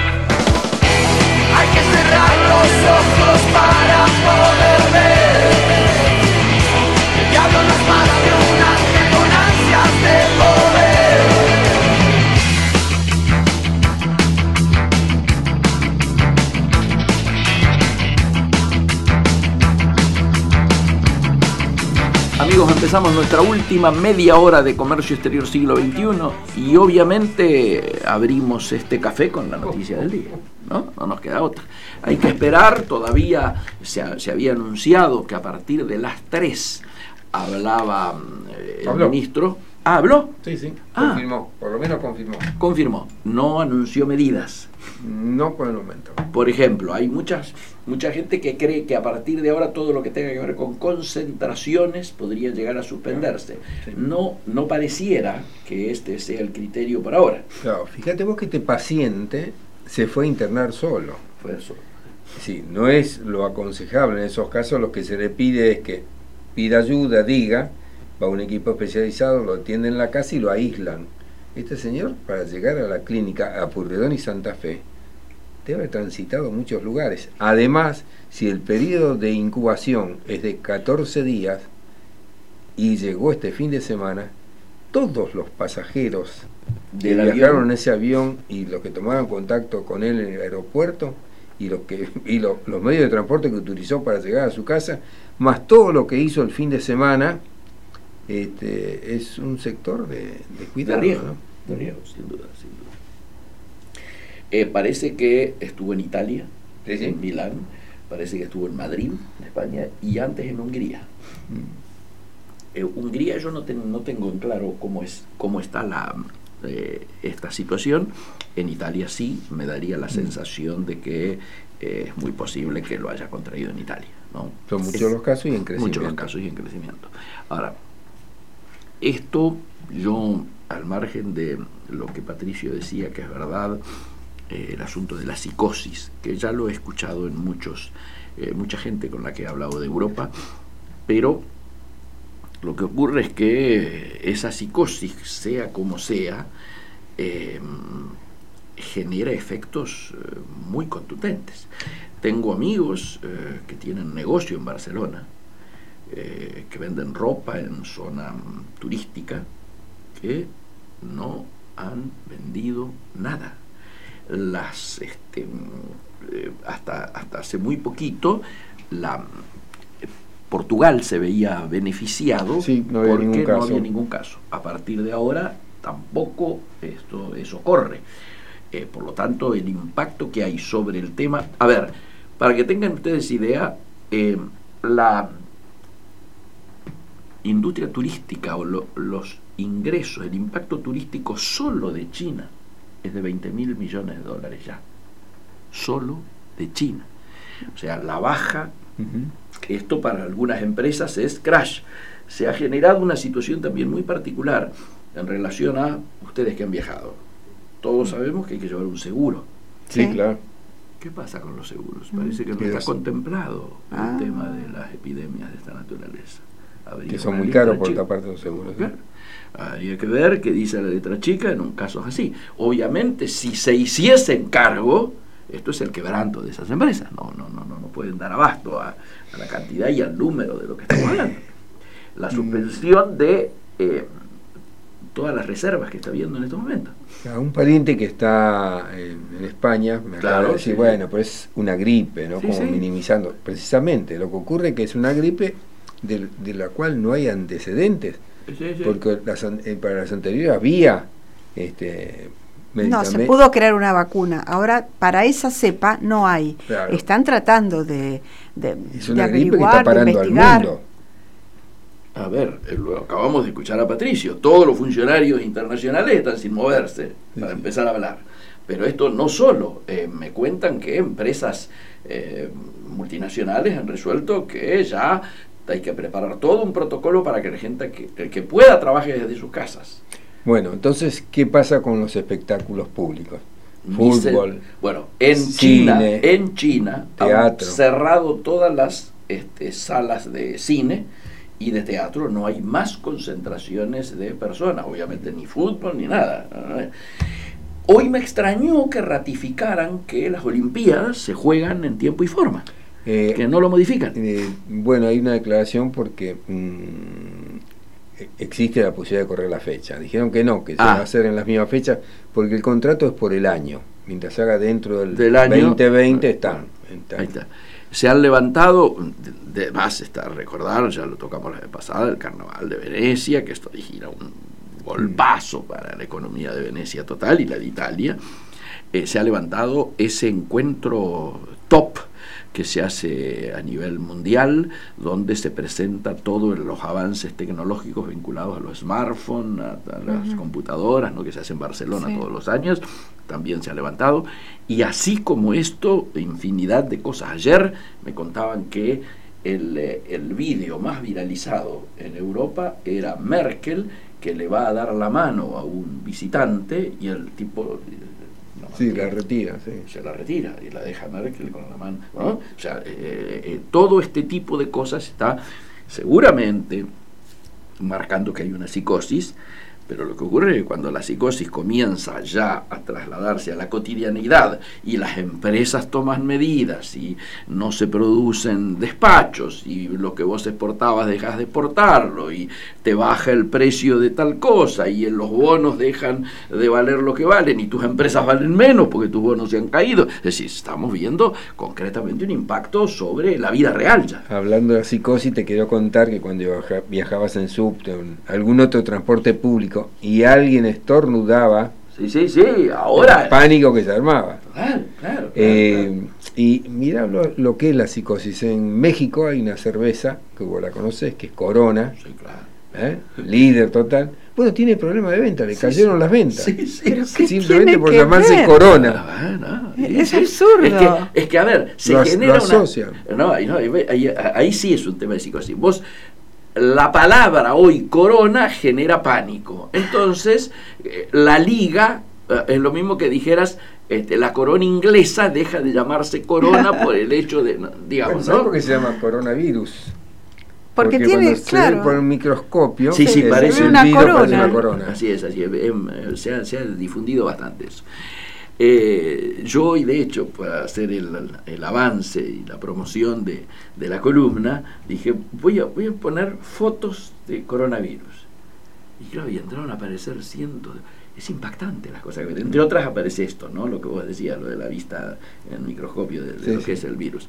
Este, pero la gente cómo va, la, creatividad, van eh, prácticamente caminando, madre e hijo como bajo una carpa, el chiquito, el bebé eh, con el barbijo y todo dentro del cochecito, ella con barbijo y cosas dentro del cochecito y las capas esas transparentes, y arriba de todo van con una carpa, en las dos en una cola en supermercado, una cosa tremenda. Tremenda.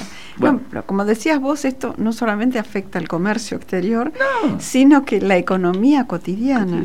Y, las grandes industrias también. Absolutamente, absolutamente. las clases, ¿qué va a pasar con la... Ah, por ejemplo, bueno, en muchos lugares donde la epidemia está planteada en estos términos, rápidamente, Japón por ejemplo, rápidamente se pasó a la enseñanza eh, online. Es decir, este, te, controlo, sí, hacemos las clases, etcétera, pero cada uno conectado a su máquina. Bueno, yo recuerdo que en época de la gripe A era que también se suspendieron las clases y yo con mis alumnos nos manejábamos a través de online también, a través del computador. ahora, eh, por de pronto, a, eh, Argentina en todos lados está con capacidad de digo, para pensar, ¿no? O sea, uno... La conectividad, primero que no es buena y segundo lo, vimos recién, lo, lo vimos recién con, con la comunicación con Patricio, se baja, se vuelve. Eh, yo eh, más de una vez hemos dicho con vos, justamente en función de este programa, que yo había transmitido desde sótanos en, en Japón o desde el desierto del Sahara y estando a 50 kilómetros acá. ¿te Llegando no? tenías problemas, Llegando sí. teníamos problemas. Este, o sea, creo que esto obliga, por eso me extrañó esto que me decís de que hizo la conferencia de prensa Ginés. No sé si conferencia de prensa, por lo menos el- la Una confirmación eh, sí la hizo. Eh, la, la, la conferencia de prensa sí. no tengo noticia de que la haya hecho, Ah, pero, sí, ah, ah. pero sí que haya confirmado. confirman, se trata de un hombre, ta, ta, ta, lo confirmaron las autoridades. En minutos el, el ministro de Salud hablará a los medios, o sea, Sí, está, está postergado. está postergado. Bueno, este, a mí yo creo que deben estar intentando resolver qué instrucciones dar al respecto, porque están, hasta ahora las instrucciones que conocemos son las de la OMS, ¿no es cierto? Sí. Bueno, el barbijo, la lavada de manos, etcétera. Pero bueno, esto mm, eh, eh, está bien en lo general. Ahora, ¿acá qué hacemos? Este, este fin de semana hay dos partidos de fútbol. ¿Se juegan o no se juegan? Este, hay los, los- los- las, ¿Y qué es lo que se juega? ¿Y qué es lo que se juega? La- los cines esta noche, esta noche, ¿funcionan o no funcionan? Este, los mm, subterráneos, que vas todo apretado en hora pico, eh, ¿andan o no andan? Digo, digo para pensar en No, no, pensemos cositas en las pequeñas de las que cosas uno, cotidianas. cotidianas, que uno no las... Ahí está, ahí estaba la conferencia de prensa, parece. Urgente, parece que estaría por empezar la conferencia de prensa. Va, eso es por lo menos una, una suerte de, de- de- de lugar para conferencia. Mientras de prensa. tanto te digo que una noticia política de hace minutos, a lo mejor una hora, es la condena a Martín Sabatella Sí, correcto. por seis meses de prisión, Correcto. aunque sí va a seguir como funcionario Sí, sí. del gobierno. La otra que me olvidé de tocarla con Patricio es que la Fed, en función del tema coronavirus, ha bajado las tasas. ¿Esto nos ayuda o no nos ayuda para una negociación? Yo creo que... Qué dato, que- ¿eh? ¿eh? Que- dato. tremendo, tremendo. Eh, primera plana era hasta hace una hora atrás, hasta que apareció esto, era el tema de primera con impacto muy fuerte en lo económico a nivel mundial. Eh, vos sabés que yo tengo una sospecha ¿no? de que este tipo de cuestiones, eh, río revuelto, podría llegar a ayudarnos para el cierre. Ah, sí. es muy posible. Si bien a priori uno diría, bueno, este, el hecho de que se haya dicho de que el impacto a Argentina le va a significar la caída de los niveles de actividad, o sea, continuar la recesión un año más, etcétera, etcétera, etcétera, esto a priori genera una sensación de no te bajo tanto ni intereses, ni plazos, ni nada, me pongo duro porque estás en condiciones difíciles. Me parece que esta situación internacional, yo no sé si no termina acelerando y favoreciendo. No sé, ¿eh? habría que, eh, obviamente... Es como una moneda al aire. Ah, es una moneda al aire, ¿no? Es una moneda al aire, sí, sí, sí, fran- francamente. Yo creo que el Ministerio de Salud, ¿ve? Está, en este momento están transmitiendo en vivo los canales desde el Ministerio de Salud. em, ¿Ves lo que vos decías? Se están estudiando qué pasajeros viajaron adelante y atrás del paciente en el- los vuelos. Sí, lo un- que vos cantabas. Un radio, sí, sí, un radio por lo menos Ahí llega de dos metros, un metro ochenta, dos metros. A- A Ginés no se lo ve con cara de mucha preocupación, yo diría. Bueno, nunca ¿no? se mostró preocupado. Están en la línea No. de que solo es una gripe. Bueno, él está más preocupado por el dengue, decía. Es entendible, Cuan- cuantitativamente es entendible. Eh, si tuviéramos, te diría, eh, sonido, por más que estemos a 20 minutos, yo le pondría este sonido a, lo, a esto. Tenemos allí el, el aparato, sí, ¿no? Yo, Sí, yo sí, le pondría sí, sí. sonido Este, este, pues. al tema al tema Aquí tenemos de lo el, que está el diciendo. aparato del televisor. Ahí, ahí lo pone lo pone La este vez que pasa esto, Aníbal al sonido de desde que se instaló Ahí está. este Ahí está. tipo de medida que es, en- es una medida de tipo internacional que se declara muy de vez en cuando. ¿Por qué se declaró esto? Porque tiene algunas condiciones que tiene que cumplir. La primera es que se reporten casos en cinco regiones, cosa que ya los hay. Se demostró también que había transmisión interhumana, cosa que también se demostró. Y por supuesto que la declaración fue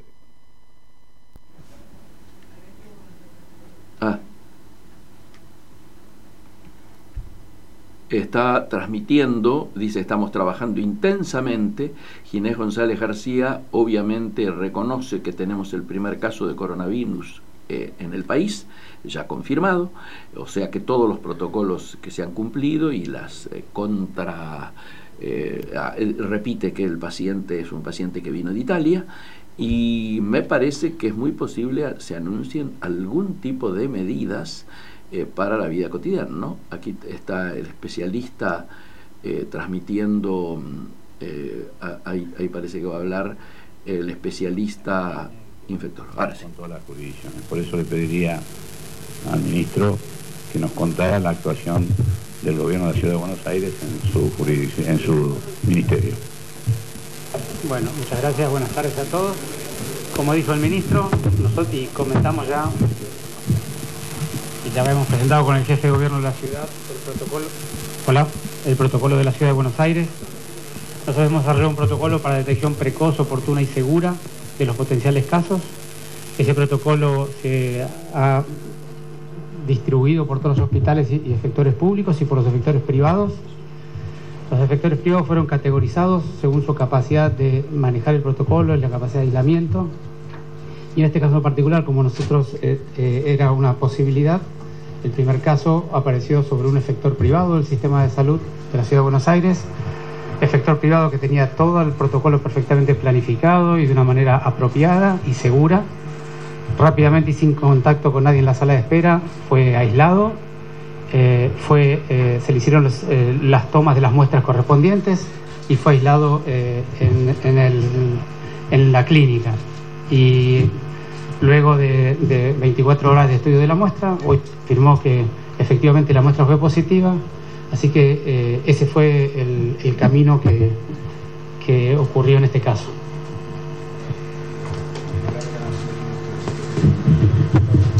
Eh, en este sentido, bueno, quiero decir que claramente hay que trabajar, como dijimos, integralmente. La salud es una sola en todo el país, no, importa la jurisdicción política y tampoco importa. En este caso, como son casos importados, es decir, por el tipo de nivel que es medio socioeconómico para arriba, es más probable que la detección y la primera consulta se haga en el sector privado. Por eso trabajamos intensamente junto con el sector privado en todo el país. Creo que esto no modifica demasiado lo mucho que estamos haciendo, pero de todas maneras es una cuestión dinámica que la vamos a ir mirando día por día. Me gustaría que la secretaria Carla Bisotti les contara un poco los detalles de los procedimientos y qué es lo que seguimos haciendo. Buen día, muchas gracias ministro. Eh, en realidad lo que, lo que sucede en este momento es tenemos, como dijo el ministro, el primer caso confirmado de coronavirus importado y eh, en relación con los tiempos es una persona que ingresa al país el primero de marzo de, procedente de un viaje a Europa donde estuvo durante eh, un tiempo, los últimos 14 días en el norte de Italia y eh, consulta el primero de marzo dirigiéndose al horario de la tarde en el contexto de haber iniciado un cuadro febril en ese momento que se suma a tos y dolor de garganta inespecífico que tenía los días previos eh, consulta inmediatamente, como dijo el ministro de la Ciudad de Buenos Aires, se implementa el protocolo, no habiendo presentado contactos en el, en el centro privado y habiéndose aislado en forma preventiva, como estamos en este momento en fase de contención, para su estudio e investigación. El 2 ingresa la muestra al Laboratorio Nacional de Referencia en menos de 24 horas tenemos la información, al mediodía tuvimos la información y también muy oportunamente brindamos la información eh, en función de, esta situación. Lo que se está haciendo en este momento es, eh, en Argentina seguimos en etapa de contención, un caso importado no cambia las recomendaciones en este momento. La contención significa que vamos a trabajar en la detección precoz de un posible caso, su estudio para confirmarlo o descartarlo, el aislamiento y obviamente prestar cuidado y el seguimiento estrecho de los contactos, que es lo que se está haciendo en este momento. La ciudad de Buenos Aires el primer día contactó a esta persona Eh, y en, en- en relación con su ingreso y su situación social no había tenido contacto definido con alguna persona y lo que se está haciendo es eh, investigar a los contactos estrechos del vuelo, identificarlos, contactarlos y definir en función de su de dónde estén, digamos el seguimiento que se le va a hacer ante un contacto con un caso confirmado, se realiza la recomendación del aislamiento domiciliario y el contacto estrecho de sus síntomas y de la necesidad de su contacto en caso de tener el inicio de síntomas y la medición de la temperatura. Eh, estamos trabajando en forma coordinada con en forma federal, multidisciplinaria e intersectorial el, reconocimiento al Laboratorio Nacional de Referencia que en menos de 24 horas eh, pudo generar el circuito para tener el, el diagnóstico y, por supuesto, a la articulación entre Nación y, en este caso, Ciudad de Buenos Aires para generar las acciones. Es, como, como siempre decimos, eh, es muy posible que esto tenga el primer contacto con el sistema de salud en el sector privado y realmente focalizamos en las personas que vengan de algún lugar con circulación del virus, con síntomas respiratorios, que el más frecuente es la fiebre, tos, dolor de garganta y dificultad o dificultad respiratoria, o que vengan de, de algún lugar con, con circulación del virus o hayan estado en contacto con un caso, la consulta precoz, el minimizar el contacto con otras personas, el referir ese antecedente para que el sistema de salud pueda atenderlo inmediatamente y generar las acciones de aislamiento. Y ahí ya el sistema de salud tiene todo el circuito en todos los subsectores, tanto en la seguridad social, el sector privado como el sector público, para activar el protocolo y de esta manera, en forma colectiva, podamos continuar en la fase de contención para minimizar cualquier posibilidad de tener otro caso o de presentar nuevos casos en función de el contacto con eh, este paciente que ha consultado en forma oportuna y que ha generado digamos, las acciones en, en relación a lo que es la contención y el diagnóstico. Muy bien. Quedamos a disposición para las preguntas. Periodistas pedirles que se identifiquen con nombre y medio al que pertenecen y vamos a hacer la primera consulta entonces. Ministro Jorge Moure de, de Radio Mitre. Eh, Vamos a pasarles el micrófono para ser más ordenado. La Nación Más que se había anotado primero. A ver. Hay una lista que se elaboró en conjunto con todos, así que vamos a, la- a respetar esta lista. La Nación Más. Acá, perfecto.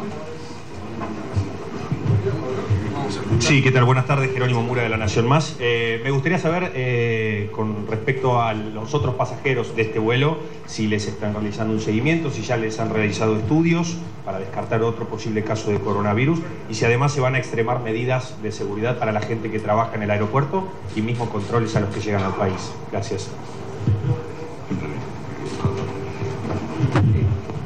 Lo que respecta a los controles de, de los pasajeros del, del vuelo, el Ministerio de Salud de la Nación está identificando el Ministerio de Salud de la Nación está identificando a todos los que se llaman contactos cercanos eh, en riesgo de contagio y la Ciudad de Buenos Aires eh, se va a contactar con ellos, va a hacer los estudios que corresponden y va a tener va va a aplicar el protocolo de aislamiento como corresponde y seguimiento cotidiano por los funcionarios del Ministerio de Salud de la ciudad. Y si van a extremar medidas eh, en 6 a los que llegan y a los, los que trabajan allí.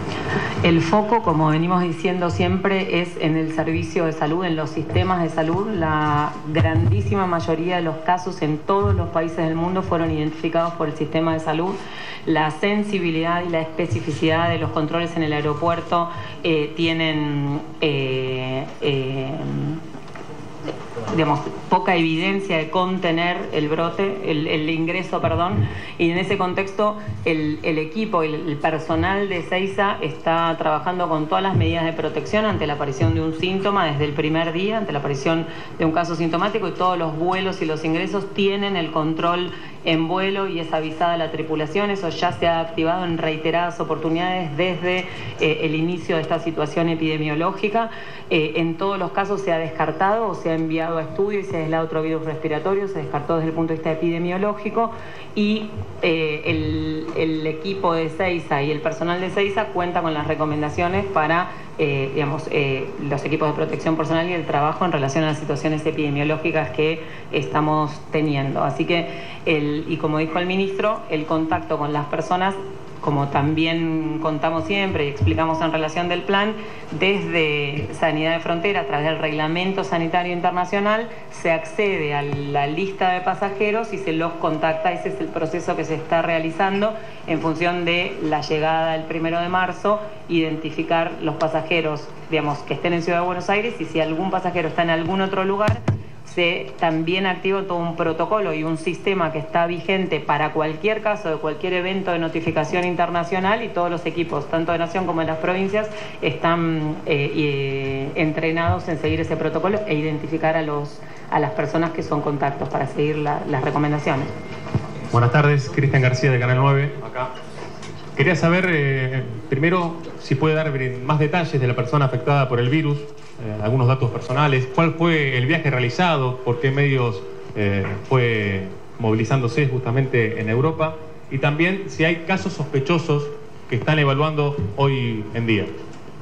No, a ver, lo que sabemos, primero el, señor ha colaborado intensamente con todas las, autoridades, está obviamente, permanece internado, felizmente su diagnóstico es de una complejidad leve, eh, el señor estuvo en varios lugares de, Europa, pero principalmente en, Italia al norte. Eh, es un señor pasajero que viajó en primera clase, con lo cual limita un poco los, los contactos cercanos. Y es un pasajero que llegó y cumplió con todas las normas. Es un vuelo que venía de Italia, así que tuvo y llenó el formulario específico que ustedes conocen pero como dijimos también el primer día, muchas veces la enfermedad está en incubación y ni el propio enfermo, que fue colaborativo en su autorreferencia, lo pudo determinar. Por lo cual él, ni bien sintió algún síntoma, concurrió al establecimiento privado y el establecimiento privado estuvo también muy adecuado, tal como contó el ministro, porque no solo actuó en consecuencia, sino avisó a la autoridad jurisdiccional local. Por eso pudimos rápidamente hacer todos los procedimientos, aislar a la persona y sobre todo confirmar el diagnóstico. De todos los casos que hubo en los últimos días, entre ayer y hoy, por ejemplo, hubo seis, de los cuales solamente este fue confirmado, digamos que fueron a laboratorio, ¿no es cierto? Es un procedimiento muy dinámico y bueno, realmente estamos, estamos mostrando, preparados y reaccionando al sistema. Y en ese sentido quería agradecerles a ustedes, porque toda la energía que genera eh, la constancia mediática que tienen tratar este tema hace que la gente ante, ante síntomas de este tipo concurra a los servicios de salud.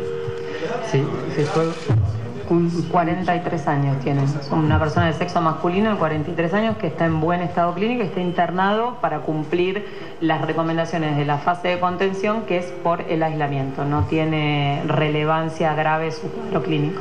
Y si puedo agregar algo y fortalecer, fortalecer un, el, eh, amigos, notarán que es un programa este, atípico pero creemos que mm, ameritaba eh, interrumpir eh, cualquier otro tema que fuéramos a tocar, porque claramente esto, como ustedes imaginarán, es la primera plana de todos los portales hoy, es la, va a ser la primera plana de todos los diarios de mañana en Argentina, y objetivamente... con repercusión internacional, repercusión el mapa cambia. Por supuesto, el mapa sigue cambiando, y además en un... Eh, nosotros siempre decimos que este, jamás escondemos la, cabeza bajo la tierra tipo ñandú, sino que este, todos estos elementos y estas circunstancias eh, no nos son, diríamos, neutrales, no somos neutrales ante ella, ni somos, este, valga la palabra, indiferentes, ¿cierto? sino que al contrario, este, y encima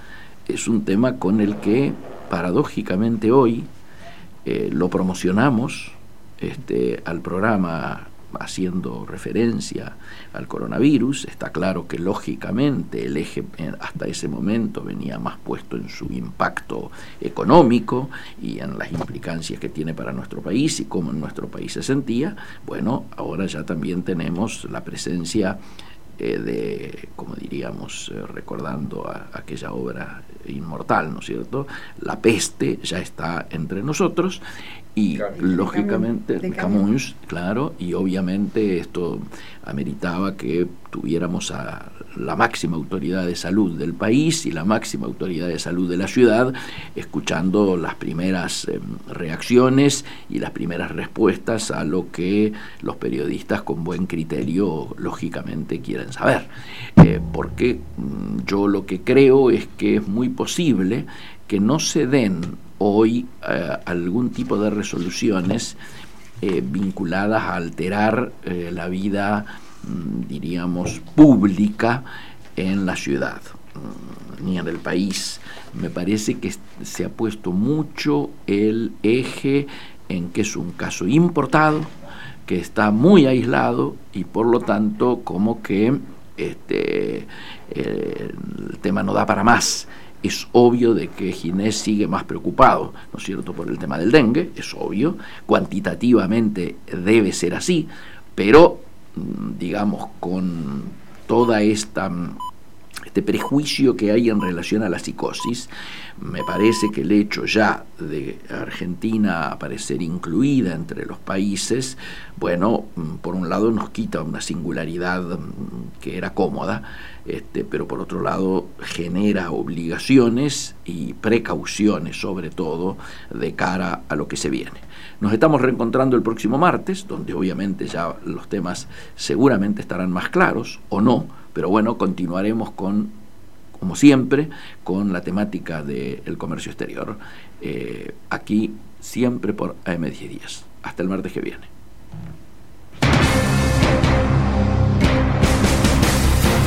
Desde la ciudad autónoma de Buenos Aires transmite AM1010 Onda Latina